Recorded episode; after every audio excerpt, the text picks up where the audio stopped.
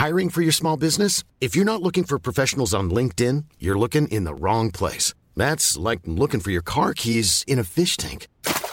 LinkedIn helps you hire professionals you can't find anywhere else, even those who aren't actively searching for a new job but might be open to the perfect role. In a given month, over 70% of LinkedIn users don't even visit other leading job sites. So start looking in the right place. With LinkedIn, you can hire professionals like a professional. Post your free job on linkedin.com slash people today.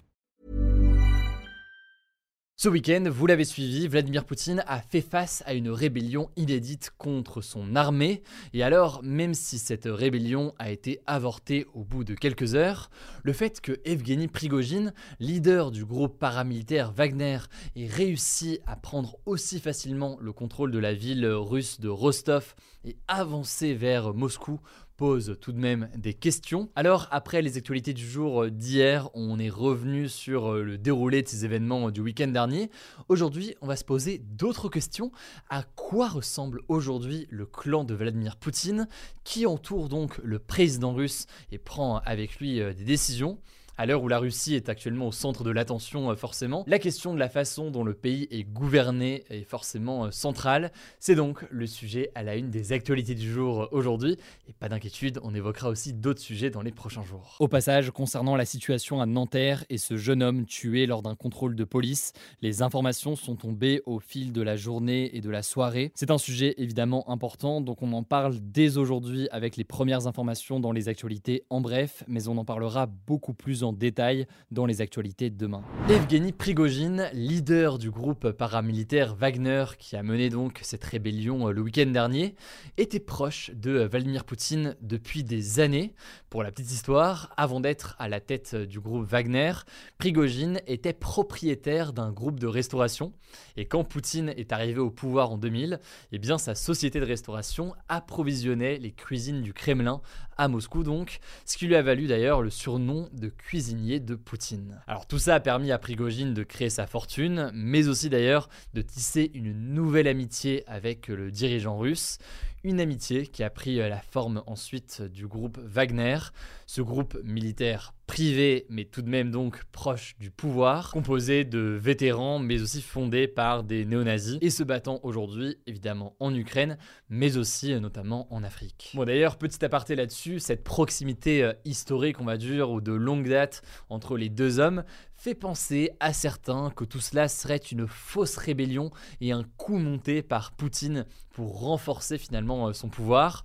Alors pour plein de raisons, ça paraît assez peu probable aujourd'hui. C'est-à-dire évidemment, faut rester euh, vigilant.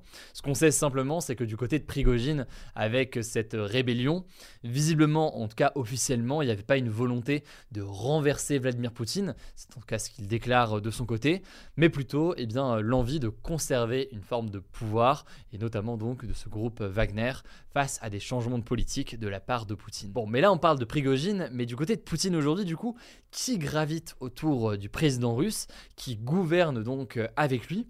Il y a plusieurs cercles en fait qu'on peut aller euh, analyser. Le premier cercle, celui dont il est probablement le plus proche, c'est le groupe des Siloviki. En fait, un Silovik, c'est en Russie une personne qui travaille pour l'État.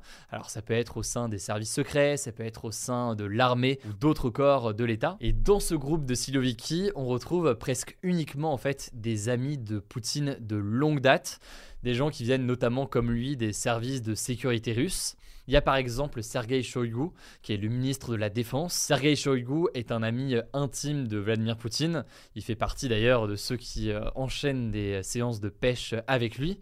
Et Shoigu d'ailleurs fait partie des personnes que Prigogine ciblait dans son discours euh, ce week-end lorsqu'il disait vouloir renverser le commandement armé. C'était clairement l'une des cibles. Sergei Shoigu est donc clairement un nom à retenir. Il y a aussi euh, Sergei Bortnikov, le directeur actuel du FSB.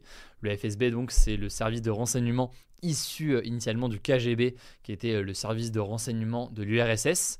Alors on ne sait pas exactement quand est-ce qu'il a rencontré euh, Poutine, mais ça s'est probablement fait dans leur jeunesse, quand Poutine était donc lui aussi un espion du KGB. Le premier cercle, c'est donc celui-ci, évidemment après j'ai pas donné tous les noms. Ensuite, le deuxième cercle de Poutine, il est constitué beaucoup d'oligarques russes. C'est donc des hommes qui ont réussi dans les affaires et qui ont un lien tout de même avec le pouvoir politique.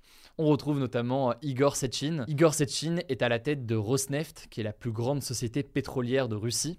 Il conseille aujourd'hui euh, Poutine sur beaucoup de sujets, euh, notamment sur des questions euh, économiques. Ça, c'est donc pour une partie de l'entourage de Vladimir Poutine. Alors, on entend pas mal ces dernières semaines ou ces derniers mois que Vladimir Poutine serait seul et isolé à la tête de la Russie. Alors, en interne, c'est dur de dire, évidemment, et ce serait vain de faire des hypothèses sur le détail de la nature du pouvoir du côté de Vladimir Poutine, mais ce qu'estiment quand même pas mal de spécialistes, qui ont été appuyés notamment par des enquêtes, euh, par exemple une enquête du Financial Times qui a été euh, publiée en février 2023, c'est que Poutine n'est pas seul en soi, il a un entourage avec lui pour gouverner. Simplement, cet entourage, il est assez restreint et il prend en fait un certain nombre de décisions avec un faible nombre de personnes, avec un pouvoir donc très euh, concentré. Ça c'est donc à l'intérieur sur la façon de fonctionner, sachant qu'à l'extérieur, évidemment avec la guerre en Ukraine, il s'est coupé de l'Occident et pas mal de pays forcément qui condamne cette invasion euh, par euh, la Russie. Mais cela dit, il maintient des liens importants avec d'autres pays. La Chine, par exemple, a choisi euh, de minimiser ou de relativiser, on va dire, les événements survenus ce week-end pour maintenir donc une forme de lien avec Poutine et ne pas donner l'impression qu'il se sent fragilisé contrairement donc au discours qui est porté euh, par les Occidentaux. Il y a donc du côté euh, de la Chine une volonté de continuer à soutenir euh, Poutine, ce qui montre que sur le plan international, il n'est pas complètement isolé pour autant. Bon, au passage, ça peut paraître assez anecdotique, mais quand on parle de l'entourage et de la sécurité qui entoure le président russe, on peut aussi évidemment parler de tout un tas de dispositifs qui existent aujourd'hui. Certains sont comparables à ceux d'autres chefs d'État, mais certains sont propres véritablement à Vladimir Poutine. Au quotidien, Poutine a par exemple des goûteurs pour euh, les aliments qu'il mange, des testeurs d'habits parfois pour vérifier qu'il n'y a pas un produit incrusté dans le vêtement qui pourrait euh, le tuer. Il a aussi fait construire euh, son bureau à l'identique dans plusieurs résidences pour que personne ne sache vraiment où il est quand il fait un discours et qu'il est filmé. Vous l'avez compris, il y a quand même un grand dispositif qui est mis en place. L'enjeu aujourd'hui pour Vladimir Poutine, c'est la solidité de son entourage à la fois le retournement de Prigogine a fragilisé quand même Vladimir Poutine, il a montré qu'il y avait euh, des failles dans son entourage, et en même temps c'est aussi quelque chose que Vladimir Poutine a réussi à désamorcer, ce qui montre que certains restent fidèles à lui. Dans tous les cas, les prochains jours et les prochaines semaines vont être très intéressantes à analyser. Ça me semble intéressant de vous présenter l'entourage, le fonctionnement de Poutine aujourd'hui.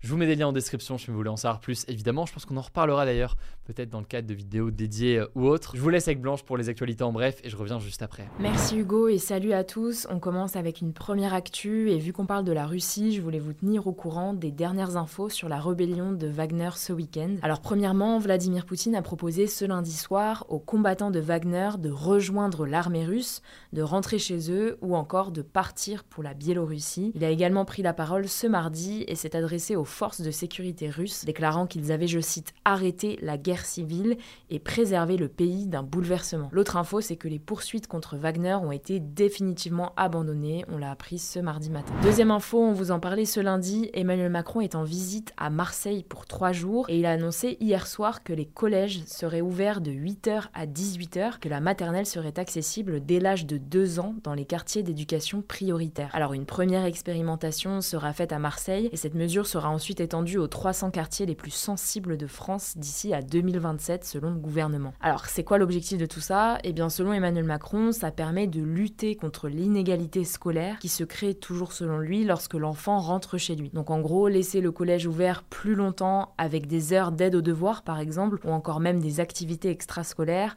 permettrait de limiter selon lui le décrochage scolaire. Ceci dit, cette mesure ne fait pas l'unanimité, beaucoup pointent notamment du doigt la pénurie d'enseignants dans les quartiers d'éducation prioritaire. Emmanuel Macron a aussi évoqué une potentielle réduction des vacances d'été. Il souhaite en tout cas, je cite, repenser le temps scolaire, estimant que les longues vacances sont une source d'inégalité et entraînent des semaines trop chargées. On en avait parlé dans les actus du jour il y a quelques semaines, je vous mets le lien en description si vous voulez en savoir plus. Troisième actu et ça concerne le naufrage du bateau de migrants qui a fait au moins 82 morts et des centaines de disparus au large de la Grèce le 14 juin dernier. Cet événement a soulevé de nombreuses questions sur la responsabilité des autorités grecques dans le drame. Et eh bien justement, on vient d'apprendre que la Grèce aurait en fait ignoré une offre d'assistance aérienne de Frontex, qui est l'agence européenne de garde frontière. En fait, Frontex aurait proposé son aide aux autorités grecques après avoir surveillé le bateau pendant 10 minutes, mais n'aurait reçu aucune réponse de leur part, selon le service de presse de l'agence. Et d'ailleurs, suite à cet événement, le responsable des droits fondamentaux de Frontex aurait même recommandé de suspendre temporairement les activités de l'agence en Grèce, selon une source citée par Le Monde.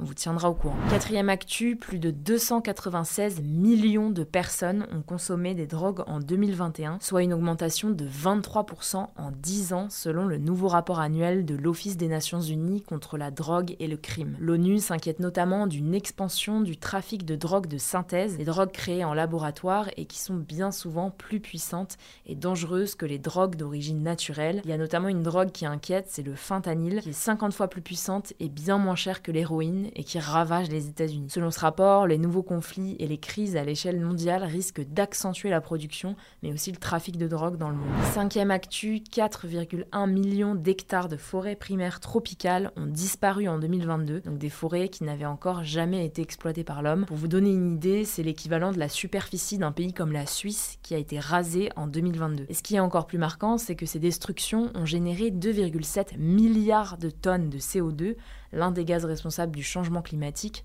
soit à peu près les émissions annuelles de l'Inde. La destruction des forêts continue donc de se poursuivre, la hausse des surfaces détruites est même 10% supérieure à celle de 2021, malgré les engagements pris par les principaux dirigeants du monde lors de nombreux sommets comme les COP par exemple. Sixième actu, un conducteur de 17 ans a été tué par balle ce mardi matin par un policier à Nanterre, en région parisienne, alors qu'il refusait de s'arrêter pour un contrôle. Selon la police, le jeune homme aurait foncé vers un agent qui se trouvait donc devant le véhicule, ce qui l'aurait obligé à lui tirer dessus. Sauf qu'une vidéo de la scène diffusée sur les réseaux sociaux montre l'un des policiers pointer son arme sur le conducteur alors qu'il est positionné sur le côté au niveau de la portière qui ne mettait a priori pas sa vie en danger. Le ministre de l'Intérieur, Gérald Darmanin, a annoncé l'ouverture d'une enquête par l'IGPN, la police des polices, et l'un des policiers a été placé en garde à vue pour homicide volontaire. On vous tiendra au courant. Enfin, dernière actu, et ça concerne le journal du dimanche, dont la rédaction est en grève depuis le 22 juin, un journal important dans la presse politique en France, réputé plutôt conservateur et proche du gouvernement aujourd'hui. Les journalistes sont donc en grève pour empêcher l'arrivée de leur nouveau directeur Geoffroy Lejeune, ancien directeur du magazine d'extrême droite Valeurs Actuelles. Il est notamment connu pour avoir soutenu le candidat d'extrême droite Éric Zemmour lors de la présidentielle et pour être ami avec Marion Maréchal, la nièce de Marine Le Pen. Par ailleurs, il a été renvoyé de son poste de Valeurs Actuelles car il était considéré comme trop extrême et pas assez modéré. Une tribune a donc été publiée ce mardi dans le média Le Monde, signée par 400 personnes, dont l'ancien Premier ministre Lionel Jospin ou encore le rappeur Joe Star. Ils estiment que le JDD, qu'ils considèrent comme un grand média national, ne peut devenir un journal au service des idées d'extrême droite. De son côté, l'actionnaire du journal Arnaud Lagardère, dont le groupe appartient à Vivendi, le groupe du milliardaire Vincent Bolloré, a défendu son choix, indiquant avoir pris cette décision seul. Bref, la grève est reconduite jusqu'à mercredi, on vous tiendra au courant. Voilà, c'est la fin de ce résumé de l'actualité du jour. Évidemment, pensez à vous abonner pour ne pas rater le suivant, quelle que soit d'ailleurs l'application que vous utilisez euh, pour m'écouter. Rendez-vous aussi sur YouTube ou encore sur Instagram pour d'autres contenus d'actualité exclusifs. Vous le savez, le nom des comptes, c'est Hugo Décrypte. Écoutez, je crois que j'ai tout dit. Prenez soin de vous et on se dit à très vite. Chérie, tu peux me passer le scotch pour les cartons là Oh là là, mais c'est super lourd Allez, David, tu peux le faire Ah, Ok, je passe mon armure en mode Iron Man. Chérie, tu es prête? Tu vas voir un déménagement comme tu n'en as jamais vu. Euh, David, le scotch. Ah. Pendant les Heroic Days, passez en mode super-héros avec EDF. Jusqu'au 20 juillet, déménagez avec EDF et tentez de gagner un séjour épique à Disneyland Paris et y découvrir Marvel Avengers Campus. Infos et conditions sur edf.fr slash Heroic Days. L'énergie est notre avenir, économisons-la. Économisons-la. Économisons When you make decisions for your company, you look for the no-brainers. If you have a lot of mailing to do, stamps.com is the ultimate no-brainer. Use the stamps.com mobile app to mail everything you need to keep your business running with up to 89% off USPS and UPS. Make the same no-brainer decision as over 1 million other businesses with stamps.com. Use code PROGRAM for a special offer. That's stamps.com, code PROGRAM.